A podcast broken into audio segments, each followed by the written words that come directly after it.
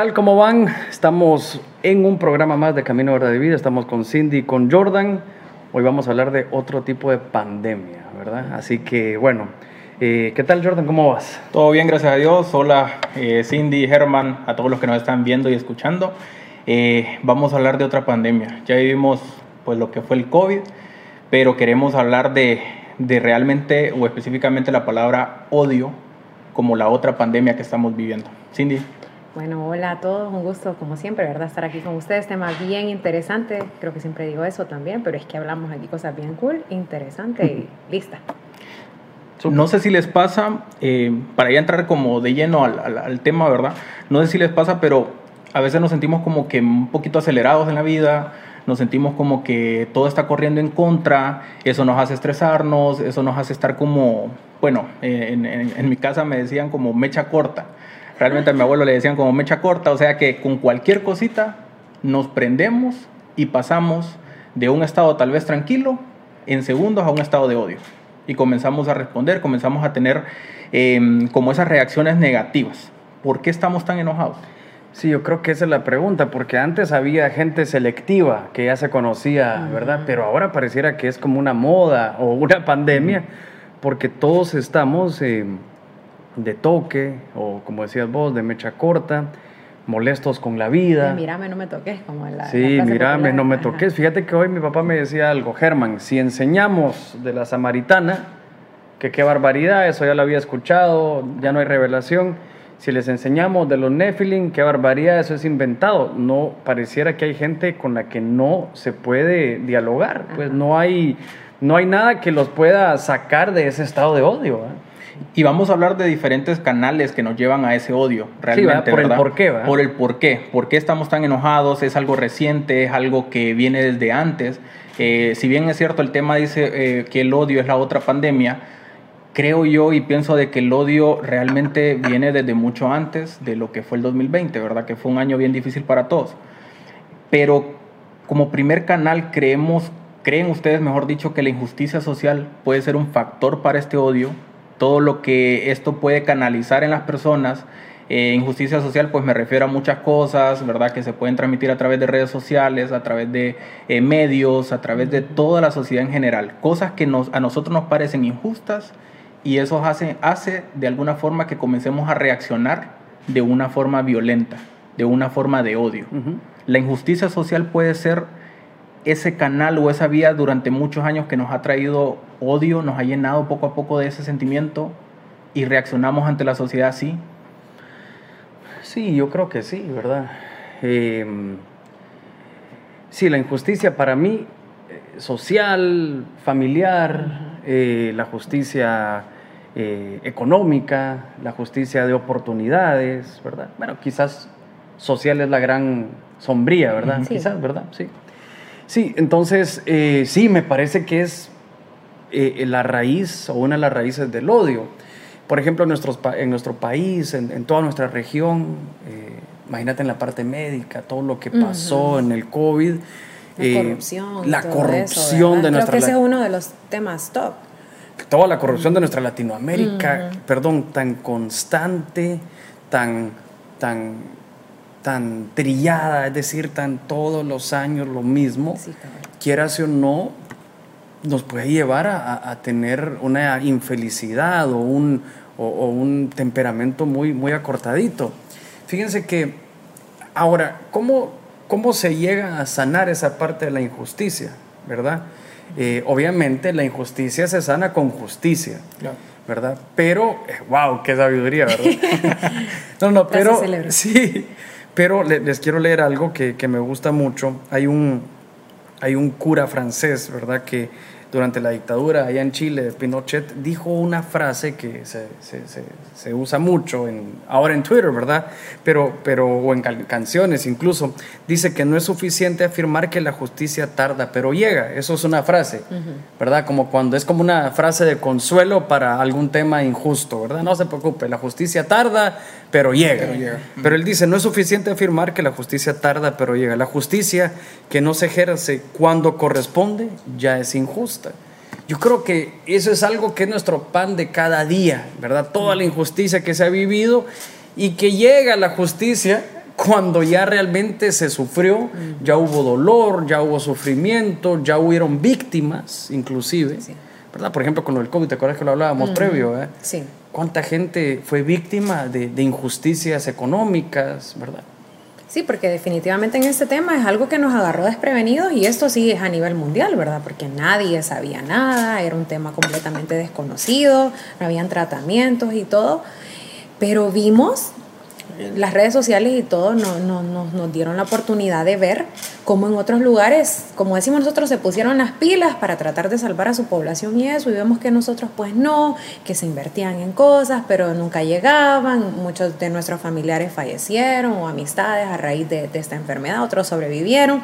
Entonces hubo mucho disgusto, tanto por la situación del país, para el personal médico y todo eso, porque no pudimos hacer algo tan pronto como se hizo en otros lugares. Entonces eso Perdona, Pensando en eso un poquito, lo que dice Cindy, a la hora de la muerte no hay justicia que llegue para sanar esa injusticia. Porque no fue que falleció por cuestiones naturales, sino fue por negligencia gubernamental o yo qué sé, o, simplemente injusticia del país donde vivimos, o injusticia de la época inclusive, Dios mío, porque como vos decís, es a nivel mundial eh, pero hubieron víctimas en todos lados. Pero fue una injusticia que no sanó y esto creo que nos dejó como resultado eh, el estar así, con mucho odio. ¿eh? Hay una pregunta que, que, realmente lo platicábamos antes y, a mí me, me, llamaba mucho la atención realmente, pero me gustaría como que darles un, un dato antes de, de podérselas hacer. Leía yo que en Twitter, en una red social que es bien controversial, podríamos decirlo, una red social donde la mayoría de las personas emiten pensamientos, opiniones, ¿verdad? Y se vuelven rápidamente muy virales. Esa, es la, cuestión. Leí estadísticas donde eh, se hacen 500 millones de tweets, se publican cada día, 500 millones de tweets. Cada minuto se publican 350 mil tweets. Ahí leía que, por ejemplo, uno de los tweets más famosos es el de Barack Obama, que, que habla eh, justamente del odio, que decía él, nadie nace odiando a otra persona por el color de su piel, él refiriéndose al, tema eh, del racismo, ¿verdad? Pero yo leía todas esas estadísticas y decía qué exagerado de personas invierten su tiempo para emitir una opinión. Y la emitimos porque, por, lo personal, yo suelo usar Twitter. La emitimos realmente y a veces ni esperamos que la gente reaccione o que le dé me gusta. Realmente no es ese el objetivo, simplemente es desahogo. desahogo. Pero ese desahogo, todo lo que ustedes platicaban a lo largo del tiempo, pues se dio enfermedades también en su momento donde no había cura. Eh, ahorita también eh, sucedió en la pandemia que nadie sabía en el mundo cómo poder curar esto, ¿verdad? Pero los canales hacían que el odio creciera de alguna forma. Y hoy en día estos canales son los medios sociales, las redes sociales. Y ante tanto tweet, ante tanta lectura en este tipo de situaciones, nos hacen que nuestro odio crezca de alguna forma. ¿El mundo es menos injusto ahorita? No, no, no, yo creo que no. Eh, bueno, déjame, déjame ordenar mis pensamientos en algo que había dicho primero. Yo creo que el boom de, todo este hate speech o, o, el discurso del odio es porque todos podemos acceder a tener voz para el mundo. Ajá, todo el mundo tiene derecho a una opinión con su perfil personal. Y es más fácil volverte famoso siendo alguien que no habla, que no habla del odio. Es más fácil volverte famoso eh, odiando o, teniendo críticas desde alguien que no conoce tu cara. porque también Twitter me gusta mucho. No me gusta mucho, pues, realmente. no, tengo, no tenés Twitter, pero a mí lo que me parece es que es una red fácil para ser valiente. ¿Verdad? porque vos te puedes llamar como querrás y puedes emitir lo que querrás. Insultar, Insultar. Bueno, tiene tanto poder Twitter y, y, lo que vas a decir o que, bueno, fue silenciado un, un presidente, ¿verdad? Trump fue silenciado, ¿verdad? Silenciaron al hombre más poderoso del mundo. ¿Qué tanto puede implicar una palabra maldicha? Ahora, solo para no saltarme eso, pensemos un poquito que esto es algo que nosotros tendríamos que saber como cristianos, el poder que hay en nuestra boca y pareciera que se nos hace más, eh, tiene un sabor diferente el poder hablar mal de alguien, decía un crítico de, toda esta era digital, decía que el odio es el motor de las redes sociales. Incluso yo creo que lo habíamos platicado, que hay, hay predicadores que su éxito lo encontraron hablando mal de otras corrientes que no van acorde a él. Yo, a mí me cuesta mucho respetar a alguien que, que todas sus prédicas o todas sus hits de YouTube son eh, basados en, el odio, ¿verdad? En el odio eclesiástico, ¿verdad? Eh, los cinco pastores, eh, no sé qué, y, entre nosotros mismos. sí, entre nosotros mismos, pero es increíble porque se han, esto, es, esto es lo que hay que pensar para nosotros mismos y para todos los que nos están viendo. Han hecho su identidad, su nombre, basado en una crítica no constructiva, ni, ni, ni, de amor, ni nada, sino que eh, en, el, en, el, odio, en, en la soberbia, en pensar que solo ellos están parados en una plataforma de la verdad. Y así han hecho su ministerio. Entonces me cuesta mucho cuando alguien se ha vuelto famoso y lo peor es que lastimosamente hay gente que los Tienen escucha. followers. Y son bastantes. Creo que, que, incluso deberíamos de hacer un experimento social donde vamos a hablar de yo qué sé, de las corrientes del mundo dentro de la iglesia, vamos a hablar de salvación, seguramente habrán más gente que se apunta a ver quiénes son los malos en vez de decir, ¿será que yo soy el malo? Mm. ¿Verdad? Y es más fácil, me parece, e, e, ese discurso de odio. Entonces, eh, solamente para contestar eso que hablabas, ¿verdad? ¿Por qué Twitter el boom? Sí. ¿Ibas a decir algo? Sí, quería decir que yo pienso lo que ya estamos diciendo, que el odio entretiene. Entonces, ¿qué, ¿para qué fueron creadas las redes sociales? Para entretener. Entonces, no es lo mismo mm. que yo publique algo de amor, algo de empatía, no me van, lo van a recibir como entretenimiento a que yo me empiece a hablar mal de vos y hacerte una tiradera. Entonces ya van, se van a empezar a compartir. ¿Viste la historia que Cindy eh, hablando mal de Germán y Germán le contestó? entonces ya eso entretiene. Entonces el odio se ha convertido como en entretenimiento. Y lo complicado realmente de lo que decís es que eh, está bien que nos entretengamos. Yo creo que cada uno tiene como sus hobbies, ¿verdad? O algo así, como para, para entretenerse en las redes sociales, pero del entretenimiento pasar a hacerlo tuyo porque realmente lo hacemos muy personal, pienso yo.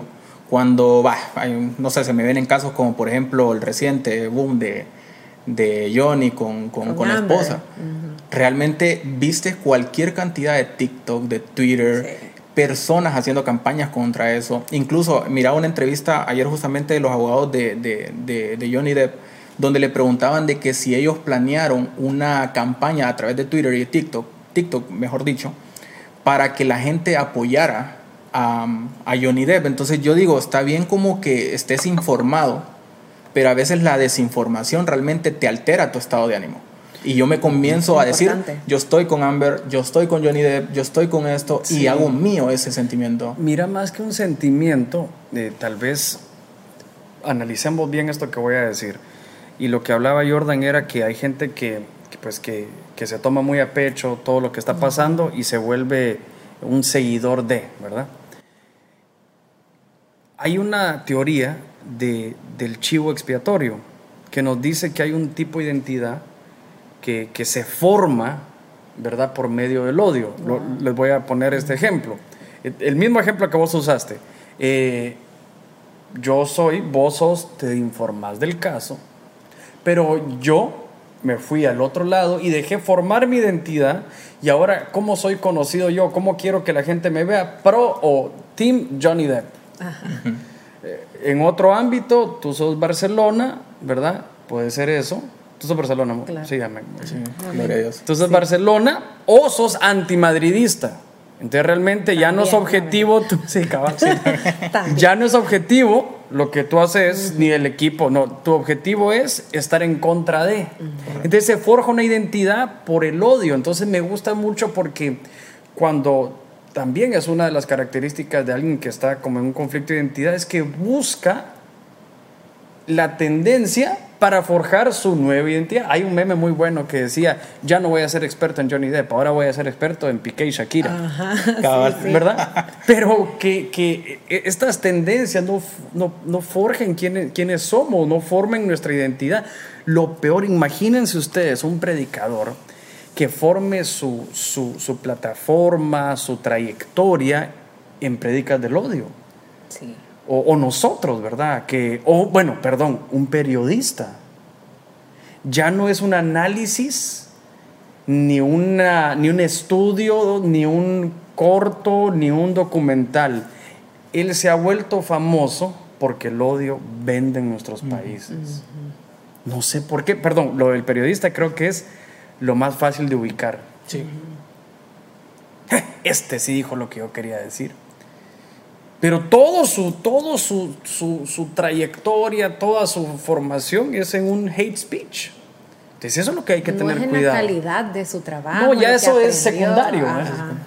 Y hoy en día lo vemos bien presente, que ya a nivel educativo, cuestiones así, no interesan como para creer o fundamentar tu, tu, tu pensamiento, tu odio, lo, lo, lo que estés sintiendo por, por lo que realmente académicamente representas, sino que es simplemente porque el speech fue suficientemente bueno y dio hit en el tema de odio, ¿verdad? Me parece que es un camino más fácil.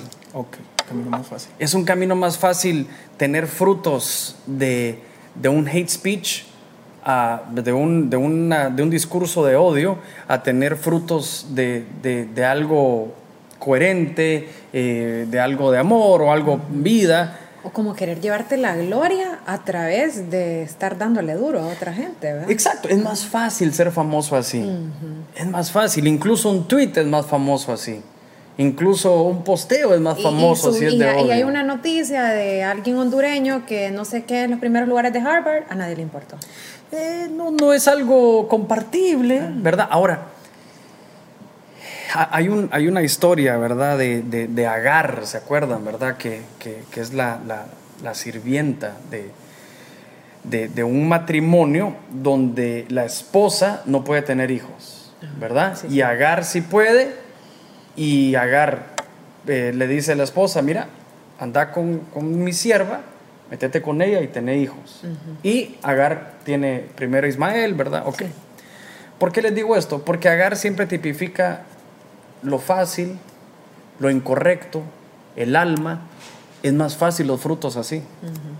No significa que lo más rápido que te salga o ese éxito rápido nos va a tra- traer algo bueno. Hablando del hate speech, vos puedes hablar y decir y criticar a todo lo, la nueva, lo, lo- lo nuevo que viene, hablar que esta generación se está perdiendo y todo. Y seguramente ganaremos followers, seguramente ganaremos retweets, seguramente ganaremos personas que nos comenten. A mí yo odio ahora, odio, estamos hablando de eso.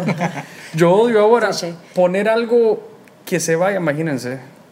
Salí en una expectativa del Congreso. Ah, sí, el rapero Sí, el cristiano. rapero. El rapero cristiano, porque hubo gente que, que bromeó ahí, ¿verdad? Y me puso Buenísimo. canciones. Y, y la gente dice, ¿cómo puedes soportar eso? Pero, ¿y, y por qué no lo voy a soportar? No, no me ofendieron ni nada. Pero lo peor que me puede pasar a mí es que se haga famoso por los comentarios de ataque, ¿verdad? O los no por lo que realmente simbolizaba lo que el, lo que el video. Lo que quiere decir, estamos trabajando para agosto solamente, Ah, ¿verdad? Sí, sí, sí, sí, sí. Y también de que, por ejemplo, tomando ese, ese- esa parte del video que salís vos rapeando ahí. bueno, no es rapeando, para aclarar, no es rapeando, pero incluso te taguearon o compartieron historias personas que no son cristianas, ¿verdad? O sea, no vienen a la iglesia. Y, y aún así recibir comentarios de parte de, De de nosotros nuestros mismos. hermanos, de nosotros mismos, con campañas diciendo, pucha Germán, ¿por qué compartís algo con una canción del mundo cuando realmente pues la persona que lo hizo tal vez tiene esa confianza con vos o siente ese, ese afín con vos de poder bromear, por así decirlo, y siento yo que no es un ataque, o sea, no es algo malo, tal vez desde mi punto de vista, pero genera odio, genera Sí, comentarios. eh, más que todo lo que genera, uno tiene que tener cuidado con eso, con lo que genera, ¿verdad? La, la polémica genera odio, genera simplemente esto, este doble discurso. Y lo que, o sea, lo que pasa es que, ah, siguiendo con este ejemplo, Esta línea. Vos, vos llegaste hacia esas personas, como dice Jordan, ¿verdad? Personas que no conocen de Cristo, que creo que es nuestro objetivo principal, llegar a personas que no conocen de Cristo. Y vos venís y no reaccionás, no le comentás, no compartís, por ejemplo, lo que esta persona hizo. No estás atrayendo a esa persona a Cristo, Sí. ¿me entiendes? No le estás dando amor. Y, y no lo hago, esto, por ejemplo, solo para terminar este tema, no lo hice intencional, Ajá. pero eh, el ser flexible con esto no, no me quita nada. Esa es la verdad. A mí no me quita nada. Yo creo que la gente tiene que esperar cosas de mí como soy, ¿verdad? hablaba, hablaba Jordan y decía, Germán, esto es algo nuevo, toda esta cultura del odio. Y, y realmente no, que no. han habido guerras en la, en la historia, por ejemplo, toda la, la xenofobia, ¿verdad? Toda la parte racial, toda la parte del que es diferente, toda la parte Bueno, del que es y la. Segunda Guerra Mundial fue por odio, pues. La Un segunda- odio irracional, realmente. Yo te diría que todas las que han habido, Sí, ¿verdad? claro, sí, claro. Pero imagínense la parte de- del extranjero. del extranjero. Sí. Eh, todo el racismo que hay y es increíble cómo nos dejamos tan, tan sencillo, nos dejamos dar la vuelta. Todo salió, por ejemplo, Black Lives Matter o todo lo que ha salido, era una campaña de no más odio. Y se volvió de odio. ¿Cómo pudimos convertir algo que ¿Cómo? estaba... Sí. Eh, este promo es para lleno de amor para la gente que no conoce y lo volvimos en, una, en un promo de odio. Qué increíble. Dios mío, entonces tenemos que tener cuidado. La, la xenofobia ha sido eh, la razón o, o- o el odio para el extranjero o, Sí, o y racial. Fíjate que e, eso es algo que a, a mí me molesta bastante y, y me pasó hace poco. Ajá. Yo no sé si yo les conté, yo me fui de viaje y cuando voy pasando por aduana me encuentro a una persona que siempre te hacen el interrogatorio, pero algo tranquilo, ¿verdad? La persona que me toca a mí es una persona latina y me empezó a hacer casi que un ataque. ¿Y usted para qué viene? Ah, sí, ese Y, siempre duro. Ajá, ¿y para qué viene? ¿Y con qué fines viene? Y, y entonces ya le doy yo mis explicaciones. y No me empezó- conoce, soy Cindy Córdoba, ¿no le dijiste? Ajá. Soy una doctora No, famosa. no, no, no, ya. Ajá. yo soy ¿No visto el programa? ¿Se ve? ¿No lo hizo? humildad. Entonces yo le expliqué, ¿verdad? Bueno, voy a decirlo. Yo iba para Houston y le dije, no, vengo a conocer la NASA. La NASA vienes a conocer. Y me empezó a decir cosas bien ridículas. Yo lo sentí ridículo, de verdad, como queriendo retenerme para que, o, intimidarme para ver cómo me podía hacer caer o ver si mis intenciones eran otras. Y yo decía en mi mente, pero ¿qué le pasa? O sea, él es uno de mis hermanos, ¿por qué él está atacándome? Claro. ¿verdad? Y me ha tocado otras veces que me ha tocado una persona del país y me han tratado de, de- de lo mejor, pues así como, ah, un gusto, bienvenida, que disfrutes. Y mi propio hermano me estaba atacando para hacerme caer. Fíjate que ayer, ayer pues, esta- estaba leyendo algo, ahorita me acordé de eso. Em, Tu propio hermano. sí. Eh, me estaba acordando, bueno, estaba acordándome de que estaba leyendo eh, sobre un texto bíblico donde hablaba de, de la visión de, de Pedro, ¿verdad? Cuando mandaron una gente, de, que, un personaje llamado Cornelio, a buscar por él. Entonces dice que Pedro, como en el contexto, dice que Pedro tenía hambre, ¿verdad? Dice que Pedro tenía hambre y le, le, le pidió al Señor hablando con él que si había comida, ¿verdad? Entonces oyó una voz, dice, que dice, levántate Pedro, mata y come. Pero Pedro dijo, de ninguna manera, Señor, porque yo jamás he comido nada impuro o inmundo. De nuevo viene la voz y le dice, lo que Dios ha limpiado no lo llames tú impuro. Esto sucedió tres veces e inmediatamente el lienzo fue recogido al cielo. De ahí dice de que llegaron los, los enviados por, por, por, por Cornelio a buscar por él y eh, cuando ya pues Pedro los escucha, se reúne, habla con ellos y todo, dice, dice Pedro, ustedes saben que no es lícito para un judío asociarse con un extranjero o visitarlo, porque Pedro pues fue a la casa de ellos, ¿verdad? Pero Dios me ha mostrado que a ningún hombre debo llamar impuro o inmundo. Por eso, cuando mandaron a buscarme, vine sin poner ninguna objeción. Pregunto, pues, ¿por qué, a- por qué causa me han llamado? ¿Verdad? Pero me llamó la atención de que el mismo Jesús le dice a Pedro que él no tienes que llamar ni impuro ni inmundo lo que Jesús ha llamado, ¿verdad?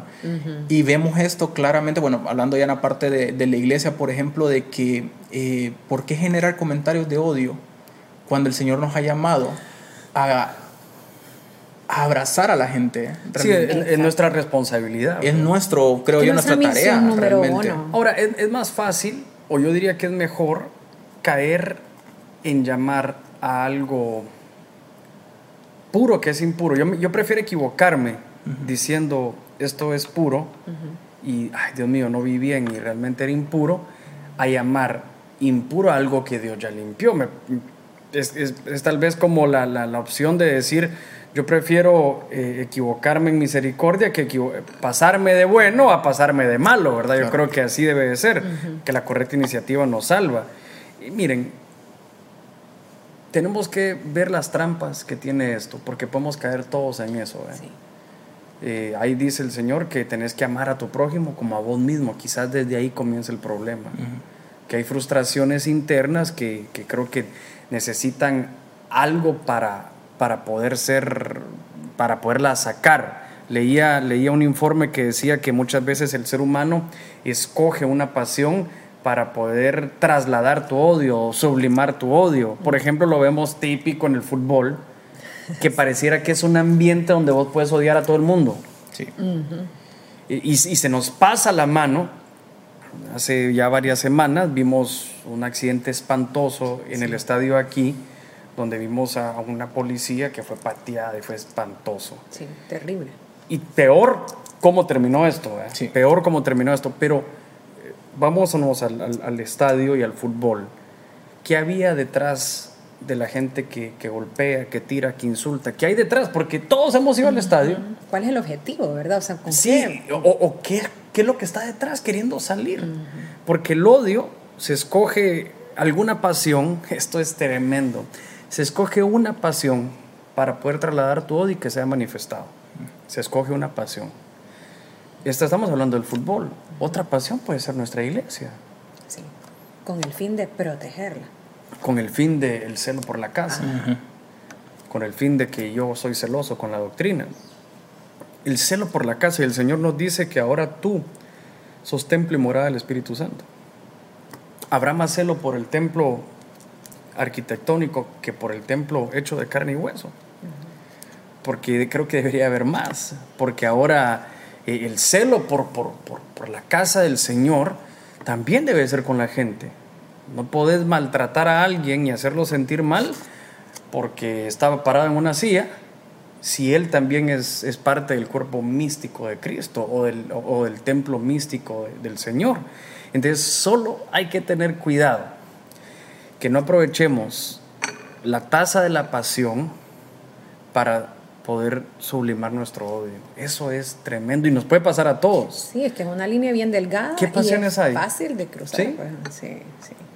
Y en la, en la mm, había un término o había un título que platicamos por ahí y también lo vi eh, en, en- en lo que investigamos y todo, que es cultura de odio en la iglesia. Bueno, ya que estamos hablando del tema de la iglesia, tenemos dentro esto, siempre ha existido, realmente no es algo novedoso para nosotros en el ámbito cristiano.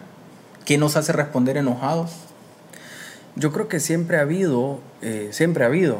Vemos la lapidación de Esteban, ¿verdad? En nombre de, de- de la fe o en nombre de, de eso han habido las peores guerras, que, ¿verdad? Que es También, como la parte oscura de- del cristianismo. También yo creo que ahorita el gran problema son, que no, no quiero que se me vaya para el programa para dar la idea, son las fake news, ¿verdad? Son todo esto de las, de las noticias de mentiras, ¿verdad? Y yo veo gente súper estudiosa de la Biblia que algunas veces re- repostea y replica historias de Facebook o, o noticias de Facebook y, y- y ya es, una, es un requisito para, para el odio, pues, ¿verdad? Y, y me da risa porque, Dios mío, me acuerdo una vez que, que había una carrera, creo que en todos los países se ha hecho, que es el Color Run, ¿verdad? Y entonces un tipo ahí que habrá leído algo dijo que en la India había una carrera, una no sé qué, y que salían con la lengua así, y esto significaba que la diosa tal y tal, y sacaron a un chavito lleno de pintura con la lengua así, entonces lo que estamos siendo es partícipes de no sé qué. Lo peor es que se lo escuchó un pastor. Ay, no. O, o- o- o peor, gente estudiosa de la palabra eh, lo reposteó. Entonces yo creo que parte de lo que nos puede pasar ahorita, bueno, en el video este que yo salí, alguien me, me tagueó, ¿verdad? O alguien tagueó un montón de gente, miren, está rapeando, y al final le dijeron, no seas bruto, no seas pronto Se para... contendieron ahí. Sí, contendieron porque no seas bruto, no está rapeando, ¿dónde está? Y, y- y se dijeron un par de cosillas, pero deberíamos de tener el, el- el- la- la- el- el poder determinar si lo que estamos leyendo es verdad. Hay gente que agarra un video cualquiera, lo postea y entonces ya esa es toda nuestra razón para poder tirar hate. Sí, y lo vemos en las redes sociales, hablando todavía de eso, ¿ah? que un medio de comunicación X publica una noticia y ya empieza alguien y comenta, ¿por qué publican eso? Hablen de la pobreza del país o hablen del analfabetismo. Y entonces el otro, pero es que yo quería leer eso. Y empiezan todos a agarrarse en comentarios de Yo- una publicación X. Sí, yo conozco revistas de que se han hecho, se han hecho famosas trayendo, por ejemplo, cosas de, de mi familia donde la iglesia defienda, nos defiende a nosotros y otra la, la ataca. Ataca. y, y- y- y es una contienda, contienda. Entonces, tenemos que tratar de, de, poner atención primero en esas noticias a medias, ver previo a juzgar a un siervo, previo a juzgar un movimiento, previo a juzgar a alguien, revisemos de dónde viene eso, ¿verdad? Podamos revisar. he visto los peores errores, los peores errores de, de, alguien a la hora de predicar cuando no, no vio quiénes eran. Simplemente se dijo, alguien dijo que era malo y, y contame dónde lo leíste en Facebook, Dios mío. Entonces, por lo que preguntabas es, siempre ha habido esto, ¿qué pasó con la iglesia? Yo creo que muchas de las cosas del hate que hay en la iglesia es por videos de YouTube que subió sí. desinformación. Juan Pérez. Ajá, sí, Pura desinformación. Fíjate que ahorita estoy recordando algo también que tenemos que tener bastante cuidado como, como cristianos, ¿verdad? Porque lo que hemos venido diciendo nuestra misión número uno es pues atraer personas a Cristo que no lo conozcan, ¿verdad? Pero también se han dado casos que pasa esto, que en las publicaciones de nosotros o de, de cualquier eh, ministerio están difamando o hablando malos comentarios y vengo yo, por ejemplo, como cristiana y empiezo a querer defender a mi ministerio y empiezo a atacar a estas personas porque yo pienso que estoy defendiendo a mi ministerio. Pero realmente lo que yo estoy haciendo ahí también es cultivando más odio, ¿verdad? Entonces, tener bastante ese cuidado, porque lo he visto, no sé si ustedes lo han visto, que por, como decimos eh, popularmente, por hacer un bonito hacemos un feo, ¿verdad? porque queremos defender la palabra de Dios, queremos defender nuestro ministerio, porque lo que se está publicando tal vez es algo constructivo y otra persona lo vio mal, y entonces terminamos atacando y empezamos a hacer una pelota, una bola de nieve, y nosotros terminamos ya no haciendo la misión de Cristo, sino quedando más odio. Y fíjate que creo que a veces son impulsos, ¿verdad? Porque creo que en algún momento todos hemos tratado como de defender algo, ¿verdad? No el tema cristiano o en, o en otras cosas, fútbol, lo comentabas. Por ejemplo, yo sí me metí a rollos con el Olimpia, la verdad, en aquellos años. Entonces yo, que como que qué triste. Entonces el rollo es que a veces uno, el, el, mismo fanatismo, vos lo comentabas, la pasión te hace como, como cargar con eso, ¿verdad? Pero al final creo que, pues para todos los que nos están escuchando, igual nosotros en el ámbito cristiano, entender que la justicia es del Señor, creo que esa es como la eh, la herramienta o el conocimiento que tenemos que tener presente para que al momento de que hay una campaña, de que hay un video, de que haya algo que nos genere ese sentimiento de defender algo, realmente la justicia no es de nosotros. Y yo creo que a veces caemos en eso, en querer que, que nosotros seamos justicieros de todo y que lo que nosotros pensemos y planteamos es lo que vale realmente, ¿verdad? Entonces, creo que el entender que la justicia es del Señor es clave. Sí, me parece bien, me parece bien. Y otra cosa que es un análisis bárbaro que hay que hacer, que realmente si no estabas buscando una excusa para sacar tu odio o una frustración interna. Sí, nos puede Por eso te digo, imagínate, no, es que yo defendí a Germán, de ese bárbaro, ese payaso. Perdón, ¿me estabas defendiendo o realmente estabas bravo? Estaba sacando tu cólera interna. Ajá, Perdón, eh, eh, ¿sí, just, ¿sí le debes lealtad al León del Olimpia o realmente tenés clavos que no has logrado sí. solucionar? Eso es lo que tenemos que ver si no hemos agarrado nuestra pasión como canal para trasladar nuestro odio. Miren lo que dice esto. Eh, estoy leyendo la BLS por si no recuerdan el verso, uh -huh. pero es el de poner nuestra, la otra mejilla. Pero me gusta ese. No quité mi espada a los que me golpeaban, ni escondí mis mejillas de los que me arrancaban la barba, ni me cubrí la cara cuando me escupían y se burlaban de mí. Por eso no ser humillado. Pues es Dios quien me ayuda, por eso me mantengo firme como si fuera una roca y sé que no seré avergonzado. Me gusta mucho, yo, yo se los leía a los pastores. Hay un pastor que vamos a tener en, en, algún evento próximo, casi, casi la riego. Sí, sí, casi. sí tranquilo. Eh, a pegarle al micrófono. Eh, que él dice, yo ni ataco ni me defiendo, dice. es, un, es, una bueno, expectativa. Bueno, sí, una expectativa. Luis, apuntalo ahí. Expectativa. Bye. No ataco ni me defiendo. Y me gusta mucho porque él dice, porque Jehová me va a ayudar, dice. Por tanto, no me avergüenza. Entonces, si no poner, ponerte otra mejilla no es ser iluso de que te estén golpeando, sino decir, Señor, si alguien, tú eres mi defensa, tranquilo, indefenso. Así yo, para los pastores, una vez di esta, esta cuestión en los pastores, es tranquilo, ni atacar ni defender. Peor el Señor, que no necesita ninguna defensa. Y sabes qué es lo que pienso, perdóname, que esta es una frase que yo digo bastante. Es clave saber elegir tus batallas. Uh -huh. O sea, hay cosas que valen la pena tal vez refutarlas siempre con miel, como decimos aquí, ¿verdad? Con miel, pero hay cosas que realmente no. Entonces, saber elegir tu batalla, para, por ejemplo, lo que estábamos hablando con los partidos de fútbol, a mí, yo se los comentaba a ustedes la otra vez, me parece hasta ridículo que Jordan, por ejemplo, vos sos Olimpia, yo soy España. Vos ya tenés algo en contra con eso, pero está bien. Sí, pero vos sabés que no te odio. Estos han sido los peores del odio. Entonces ya sabemos que eso ya, ya, se sabe que los Olimpias y los España no se quieren y etcétera. Pero me parece a mí ridículo que hay personas terminando amistades de años, familiares, terminando relaciones porque perdió el Olimpia y ganó la España o viceversa. Bueno, eh, yo una vez fui a predicar un país espectacular, del cual yo estoy enamorado. Algún día estaré en Ebenezer, tal y tal. que me dijo, te voy a pedir un favor, no hables ni de fútbol ni de religión. Ya sé que Perdón, no, no. Perdón, no, ¿cómo no voy a hablar de religión si estamos predicando? No hables de fútbol ni de política, me dice. Ok, ok, pastor. Pero es cierto. Lo único es que, ¿verdad? Para ir cerrando con esta, con esta temática Sensible. es...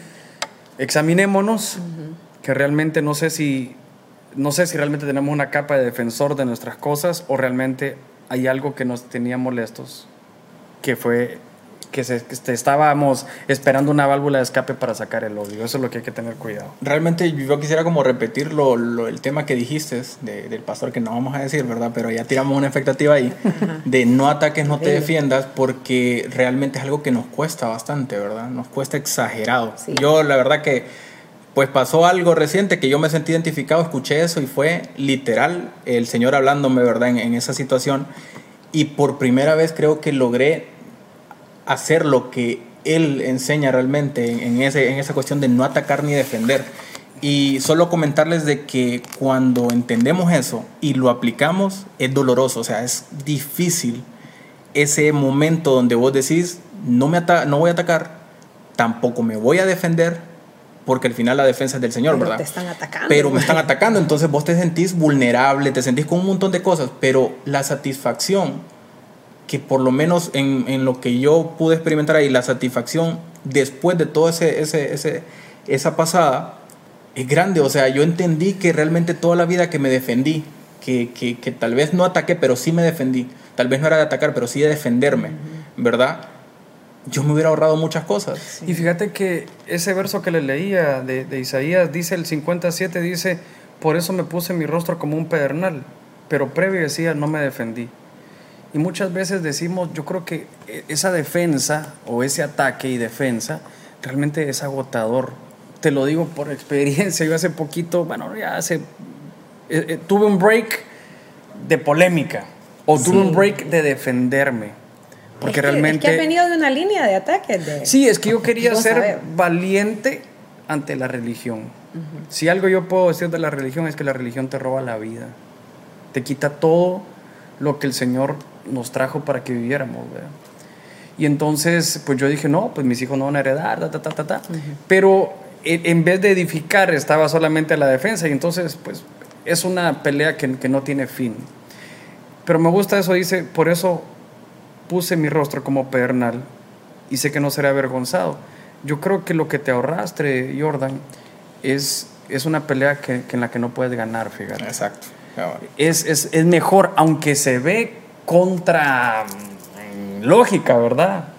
Se ve ilógico, pero trayendo el reino de Dios a esta tierra, creo yo que cuando y ser indefenso no es ser bruto, ¿verdad? que van a abusar de a vos. Eso iba yo, que también acordate que la sociedad te dice defenderte, por lo mismo que estamos hablando, ¿verdad? Porque viene Jordan y dice, pucha, pues mejor me voy a quedar callado, no me voy a defender, no voy a, no voy a, reaccionar ante esto. ¿Y qué dice la gente? Que, que no, que no tiene carácter, que, que se deja pisotear. Entonces, la, la misma sociedad te impulsa. Es, yo creo que es una batalla mental, ¿verdad? entre hacer lo correcto, entre calmar tu alma y lo que te están diciendo. Sí, hace poquito conocí, bueno, me pasó a mí que, que conocí a un abusador por excelencia y que quiere hacer que alguien como cristiano no se defienda, ¿verdad? Y el gran reto es ese. Creo que el gran reto es saber cuándo Dios te va a defender y cuándo también decir, hey, hasta aquí. Y una cuestión es que sea un hombre de Dios, un hombre de paz, una mujer de paz, a que estés abusando de mí, porque también vemos personas de que no quieren salir de su lugar, porque yo como hijo de Dios, no, tranquilo. Bueno, pero creo que nos vamos del tema. Sí. Una de las cosas que ya llevamos 40 minutos, que tenemos que saber, fíjense que en Daniel 3.1, eh, del 1 en adelante, nos habla de, de, unos jóvenes que no se arrodillaron, ¿verdad? ante, ante el, rey de Babilonia, ante el Señor, ante el Dios de ellos. Y, y me gusta mucho porque escuchaba una prédica de un pastor que se llama Carlos algo, no recuerdo, y hablaba de la palabra arrodillar, ¿verdad? Y la palabra arrodillar es mostrar devoción y saber que, que el que te estás arrodillando a es tu Señor, es tu Señor. Y obviamente cuando nosotros hablamos de eso es Señor, gracias, pero tu Señor es el que te da órdenes, ¿verdad? Es el que dispone de tu tiempo, dispone de tus acciones. ¿Y cómo no arrodillarnos ante esta cultura del odio? ¿Cómo no? Miren, esto, algún día voy a predicar de esto.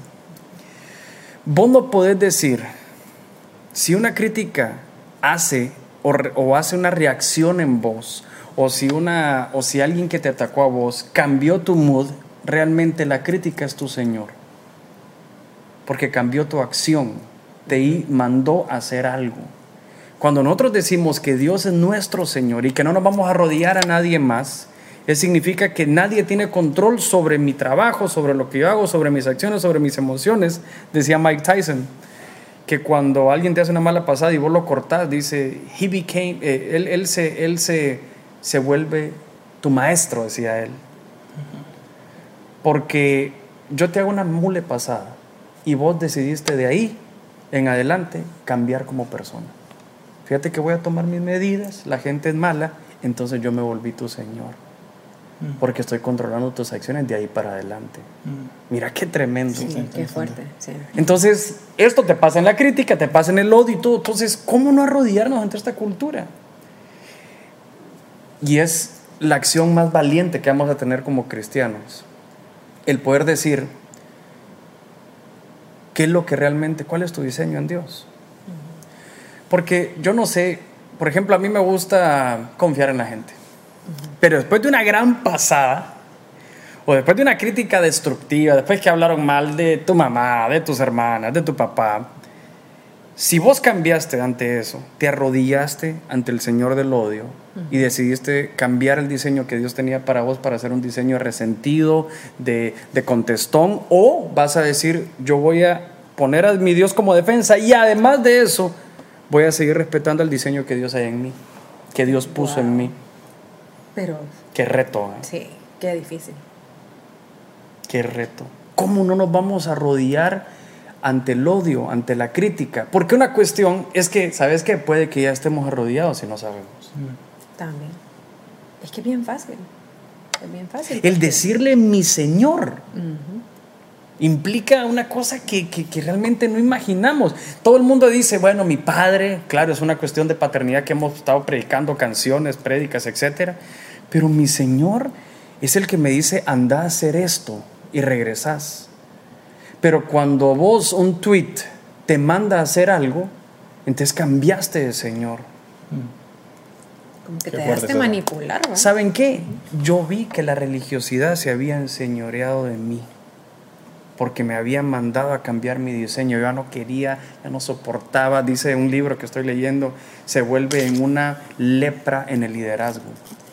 Porque la lepra en el liderazgo es, yo, leía esto, es de un hindú. Dios mío, ya nos cambiamos tema, pero está bien.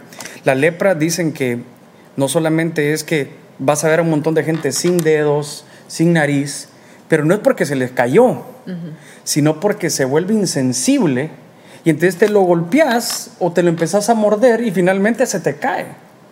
Dice, cuenta él que una pareja que él conocía en Estados Unidos dejó a su hija en un corralito de tres años, ponerle dos años, y cuando regresó la niña estaba pintando con sangre el piso.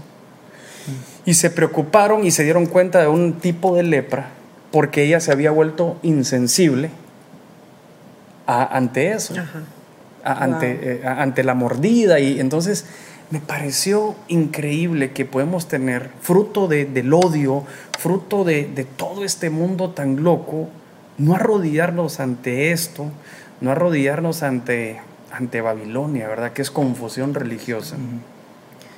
es, es, que nadie nos mande a ser eh, alguien diferente de lo que somos. Decías dos cosas de la parte de, les prediqué, ¿va? Sí, no, gracias. Padre, gracias, Señor. Vamos aquí. Hablabas del diseño y em, hablabas de la confusión. ¿Verdad? Y estaba escuchando a un pastor que, que ponía un ejemplo de, de una persona tejiendo, ¿verdad? Eh, tenía colores y tenía un tejido negro, ¿verdad? Entonces, de que cuando lo pones al reversa, digamos, yo estoy tejiendo acá, Cindy lo que va a estar viendo es algo eh, sin sentido, ¿verdad? Porque está Ah, del otro lado, no sé si me explico. Sí, sí, Sí, sí, el diseño. Y yo estoy viendo el diseño perfecto, ¿verdad? Y me gustaba mucho porque decía de que la persona podía tener confusión sobre el diseño que se estaba formando en su vida, hablando de la parte cristiana, de que Jesús estaba formando en él, y de que desde este punto de vista no lo estás viendo claramente. Podemos llegar a confundirnos con el diseño que realmente tenemos, porque al terminar la manta, ¿verdad? Y toda la cuestión, y le das vuelta, te das cuenta que ese color negro que pensabas que eran tus, tu, tus llenos de odio, tus confusiones, ¿verdad? Qué, qué pasión eh, poder agarrar del odio, te das cuenta que era parte de todo el diseño que Jesús tiene preparado para vos. Pero mientras lo tuvo al revés, no lo vio, no lo vemos. Pasa eso de que no, no sepamos que el diseño que estamos adquiriendo no es el correcto. Sí, yo creo que tal vez el énfasis que yo le quisiera dar a eso que hablabas es, es ver quién te está tejiendo. Mm. ¿Quién está tejiendo? Porque, porque sí, se puede ver negro del otro lado, pero tal vez Dios está trabajando. Tal vez por ahí era lo que Sí, ibas, ¿verdad? De que el otro lado se ve algo eh, Sin sentido. sin sentido. Y ves cosas negras, o sea, cosas negras me refiero a cosas negativas que van generando odio en vos, Pero Dios está trabajando. pero otro Dios lado. está trabajando al otro lado. Hoy hablé con una pareja en el desayuno y me contaba que, que su mamá, la mamá de ellos, va a ir a, a ver a su a la mamá de la mamá, a la abuelita, ¿sí? Ajá. Y entonces me contaban que, que la mamá, que la abuelita abandonó a la mamá de, de mi amiga desde, desde temprana edad, eh, aparente sin justificación, y, y- y a ella le cuesta digerir el abandono de su mamá. Y entonces le digo yo, y mira una pregunta, ¿y, y cómo es la relación de tu mami con, con tu abuela? Es espectacular, se hablan todos los días. Ok. Y yo me quedé pensando, Dios mío, el abandono no fue su Señor, no hubo resentimiento. Está limpia. Siguió tejiendo, ¿verdad? Lo que Siguió vos tejiendo. hablabas. A pesar de lo negro que se ve el abandono, entonces yo creo que tal vez la clave de esta cultura del odio y no poder arrodillarnos es que, que no dejemos, no nos arrodillemos, no le guardemos devoción, ¿verdad? A esto.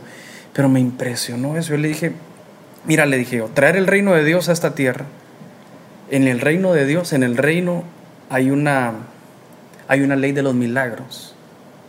Y muchas veces decimos, eh, quiero ver un milagro en tu vida, te- tenías aquí eh, un tumor, voy a orar por tu vida y el tumor se te va a ir. Amén, eso es un milagro. Y creo que es lo que queremos ver casi siempre. Pero esto es un milagro también. Claro. El poder sobrepasar una afrenta tan alta, tan grande, una ofensa, un abandono, un maltrato y poder decir, eso no es mi Señor, no me voy a arrodillar ante eso. No me va a mandar a ser alguien que tú no me mandaste a ser. Eso es el mayor reto. Y ahí te va cambiando el corazón, porque vas a tener un corazón que va a querer dar nada más amor, que no va a querer generar odio, que aunque lea las redes sociales no, no va a influir eso en la vida, no va a reinar eso. no vas a ser partícipe. no vas a ser partícipe, realmente. La verdad que bueno, nos hemos basado bastante en esa parte de, de- de la, de la Biblia, pero ha sido bien, bien rico también. Y, a- pero hay otro canal que, que me gustaría tocar, desde que ya llevamos bastantes minutillos por ahí, pero es que el odio también puede influir o puede ser influenciado, mejor dicho, a través de enfermedades, ¿verdad? Entonces leía, por ejemplo, un término que me llamó la atención que es eh, fatiga pandémica, que esto es un concepto, dice, que eh, hizo la, la Organización Mundial de Salud para referirse a la reacción ante los- las prolongadas medidas y restricciones generadas por la pandemia del COVID-19, ¿verdad? Que, que- que fue el 2020. Esta cultura de odio, de- de odio se aumentó con esta pandemia, o sea, ya veníamos con reacciones fuertes, pero eh, hablando de la parte de la enfermedad, el estrés que pudo haber generado, eh, la falta de sueño también leía que Claro, era algo que, claro. que influenciaba, por ejemplo, en los doctores que pasaron todas las horas posibles ahí atendiendo a la gente. ¿Cómo cambiaba eso tu, tu, tu forma de actuar, tus reacciones y ibas acumulando odio, ibas generando. Sí. Realmente existe eso después de, la pandemia. que sí, sí tiene bastante que ver, ¿verdad? Porque, bueno, más que todo creo que esto también está más enfocado en el, en el lado psicológico, ¿verdad, Marcela? Te extrañamos. Eh, pero vaya, lo que dijiste, muy importante. Recuerden que al inicio de la pandemia nos encerraron a todos. Hubieron personas que lo tomaron bien drástico y estuvieron full aisladas, encerradas en sus casas, no salían para nada. Otros familiares les llevaban los súper y eso a sus casas. Y este encierro les generó un estrés, eh, esa fatiga que mencionaste, esa vulnerabilidad que solamente estaban a un paso de la depresión ya. Entonces esto, combinado con episodios de, de ira, ¿verdad? De, de, como impulsos, entonces vinieron ya después estas personas, llegó el tiempo donde no podemos estar encerrados para siempre, salieron, se fueron a relacionar con otras personas y todo este encierro, todo esa el paso a la depresión y eso les generó esta vulnerabilidad donde todo les ofende, don- donde todo les molesta, donde atacar es lo mejor, ¿verdad? Entonces, ahí, esa parte. También está la parte, lo que me preguntaste, los médicos, bueno, eh, se pasaban jornadas exhaustivas, ¿verdad? Porque como era algo desconocido, había que ponerse ropa especial. Los médicos que estaban directamente en el área de COVID eh, se vestían como con tres capas de ropa, desinfección, no podían ni siquiera ir al baño, porque para ir al baño había que quitarse todo, si querías tomar agua. Y si podías querías- contaminarte a la hora de quitarte todo Exactamente, también, sí, claro. Y, y estaba también la parte, perdón, solo repito, Sí. lo de la injusticia que platicábamos, porque creo que a nos comentabas eso. que no había material, No Ajá, nada, no, claro. Entonces no, no me podía, un ejemplo, yo me vestía con las tres capas, pero quería ir al baño, no, si lo, me lo quitaba tenía que descartarlo y ponerme uno nuevo, pero no había suficientes insumos para hacerlo. Entonces eran jornadas de 12 horas, 16 horas encerrados ahí con los pacientes delicados. Aparte no era un ambiente eh, cálido porque estabas viendo gente morirse, entonces todo eso. Luego llegabas a tu casa cansado, exhausto y te decían sálgase del edificio porque usted viene de ahí, me va a infectar y nos vamos a morir por culpa suya. Recuerdo una vez que viniste a ayudarnos con las provisiones. Tema sensible. Ajá. Tema No, ya, ya lo sensible. superé, ya lo superé. sí, ya. Es tu señor si no lo has vencido. No, no no, ya me liberé de eso. Ajá. Lo que quiero contar, esta estuvo muy buena. Sí, contalo. Porque viene Cindy y después de su jornada exhaustiva de trabajo, venía a apoyarnos a hacer eh, las provisiones para la gente que estaba sin trabajo y que necesitaba eh, granos básicos. Y hubo un día que la sacaron de acá porque Sí. venía de ahí. Del hospital, Mm. sí. Obviamente uno no mide cuánto puedes ofender. Lo bueno es que no fui yo. No. Y lo bueno es que yo creo que regresaste sin problemas y no Sí, estoy mal. yo ¿verdad? nunca me fui realmente. O sea, me fui del, del, del- de la actividad, pero ya aquí estoy. sí. pues. Sí, no, no te fuiste a la iglesia al Sí, menos. sí, no. Pero sí, eh, claro, había, recuerdo el primer video que hubo de alguien supuestamente contagiado del COVID, que había una voz que gritaba, mátenlo por el bien de miles de hondureños. Dios mío, ¿cómo nos puede...? esa discriminación y se siente súper feo, ¿me entendés? Porque, vaya, en mi, en mi caso, los médicos estábamos haciendo un trabajo a ciegas. Número uno, la falta de insumos, porque se estaba muriendo la gente, porque no teníamos un tratamiento para salvar esa vida. Y luego vamos a donde un lugar a, a querer seguirnos sintiendo útiles. Así me sentí yo, al menos, ¿verdad? Y me dijeron, no, mire, muchas gracias, pero aquí hay gente que está, usted lo está exponiendo, entonces mejor ya, por favor, ya no venga. Entonces yo me sentí así como, como con lepra, me sentí honestamente. Entonces yo me fui para mi casa y recuerdo que me sentí muy triste y le dije a mi mami, no, mami, ya no voy a poder seguir haciendo esto, porque pues ni modo. Y, y mi mami pues me dio palabras de aliento, no, hija, entendí a las personas que tienen miedo, no saben.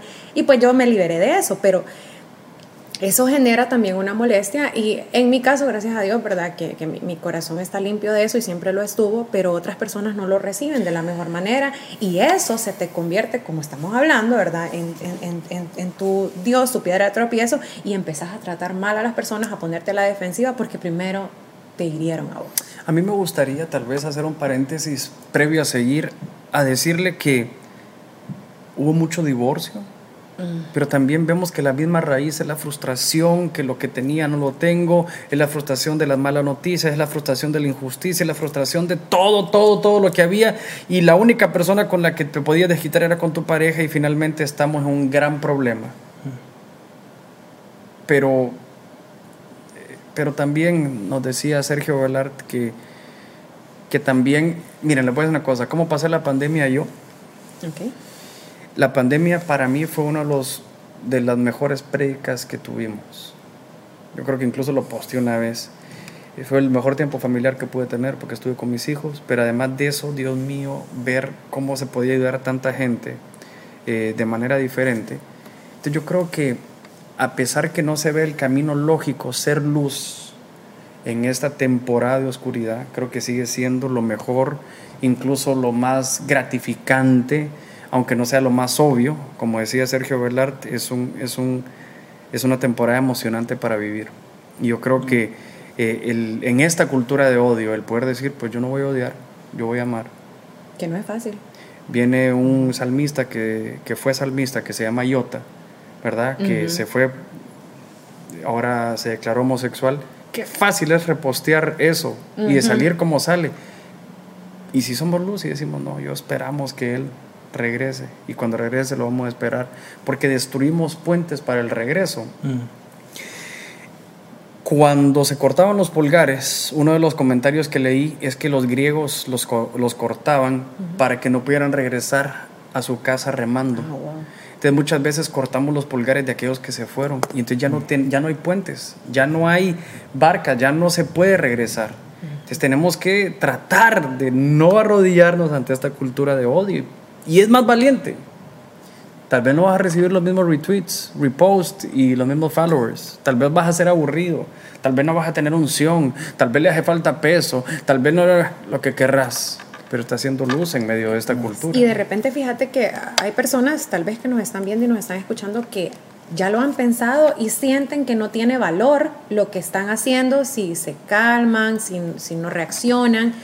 Pero realmente yo creo que es, somos agentes de cambio, ¿verdad? Y si hacemos un poco, entre todos hacer un poquito, estamos haciendo ese cambio. Entonces, yo sé que hay personas que de repente no sé, como decís vos, no te van a dar follow, no vas a tener seguidores, no vas a tener gente viendo lo, lo bueno que estás haciendo, pero lo poco que haces realmente con una persona que haya y te vea y vea que vos estás siendo diferente, que no estás siguiendo la cultura del odio, sino que estás sembrando amor, es algo positivo, es ganancia. Y cortás la cadena del teléfono descompuesto también. Yo no.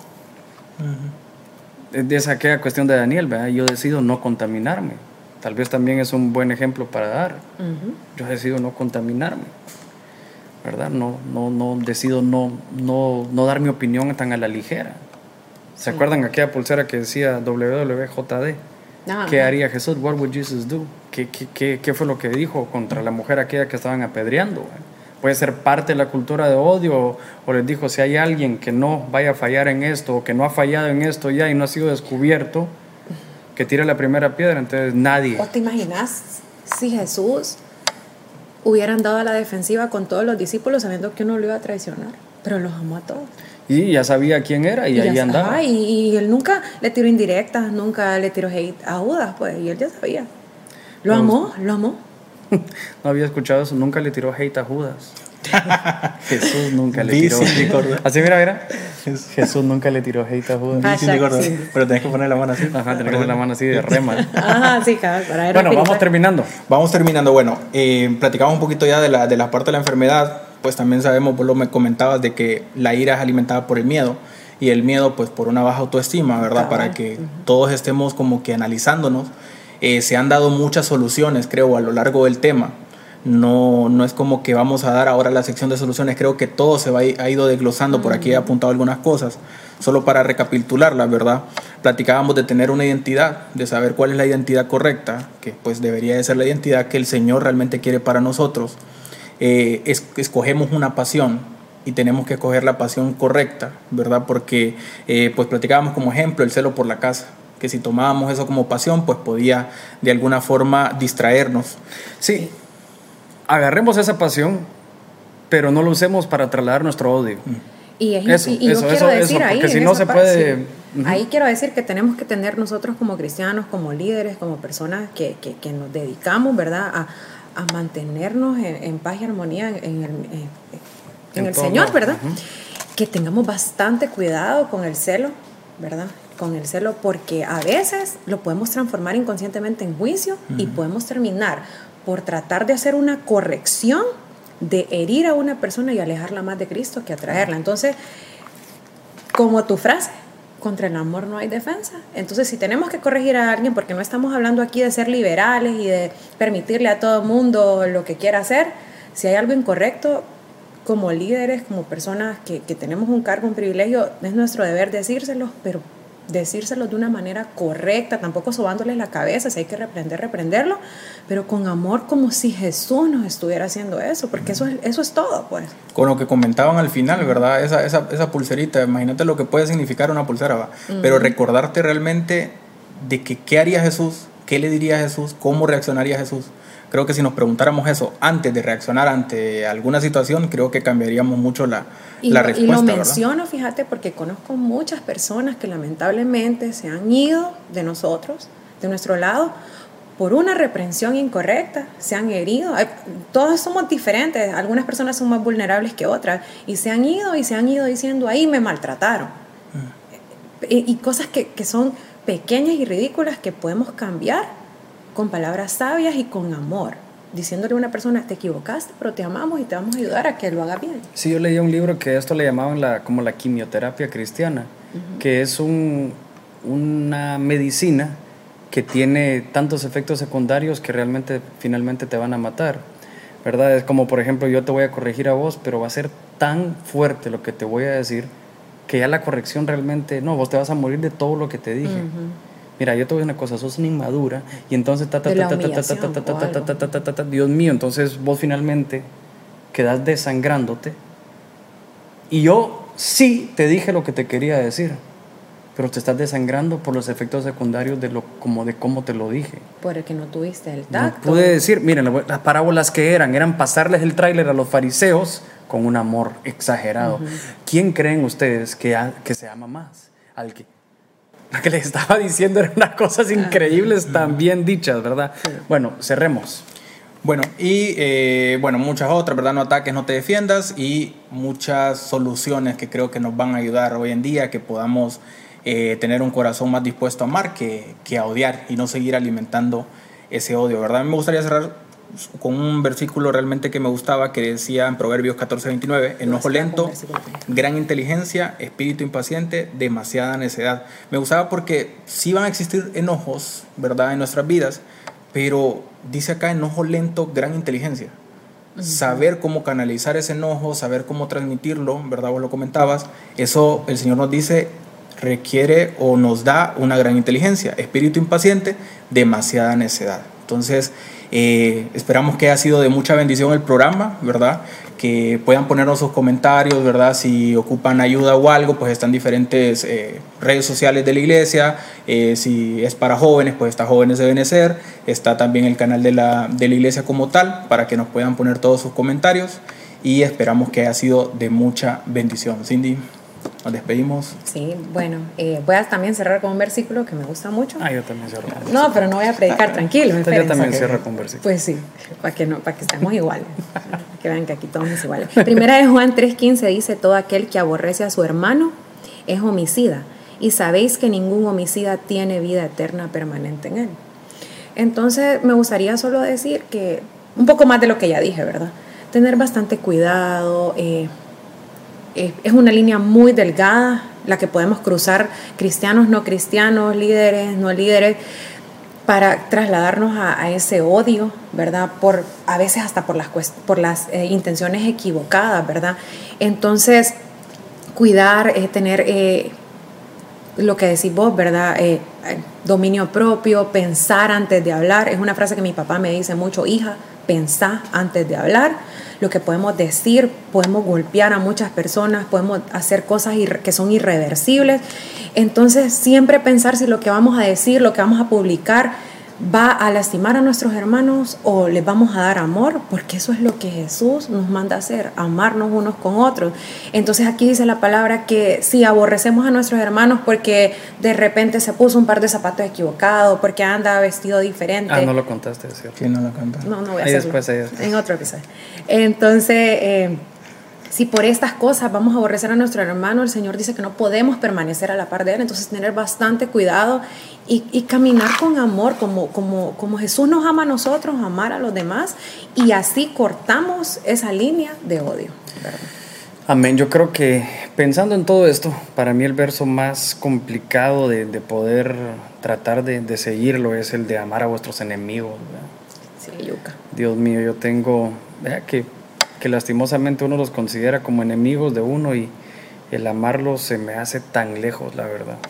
Aguantarlos no dice, él di- dice amarlos. Sí. Dios mío, no dice está en paz con él, dice amarlos. Yo amo a mis hijos, amo a mis amigos, a mis papás, pero a mis enemigos, qué locura. Bueno, ese es el, el gran camino que tenemos para, Creo que era Filemón, ¿verdad? El- no recuerdo, yo creo que es, ya te digo, aquí lo tengo apuntado. no sé si Simón es el que lo manda y todo. Jamás a vuestros enemigos, te digo, aquí lo tengo. Mientras que va cerrando, si querés lo voy leyendo. Así que eh, muchas gracias, de verdad creo que ha sido súper, súper bueno el tema. Me, en lo personal me ha encantado, creo que es un tema que nos va a favorecer mucho, nos va a ayudar exagerado en nuestras vidas. Creo que esto es algo del día a día. O sea, no es algo de, de semana o una vez al mes, es de todos los días levantarnos con esa mentalidad de eh, voy a responder de manera amorosa, voy a cambiar mi Que corazón. si te, te levantaste con un mal día, que no te lleves a los demás de encuentro porque nadie tiene la culpa, pues, o sea, sembrar amor.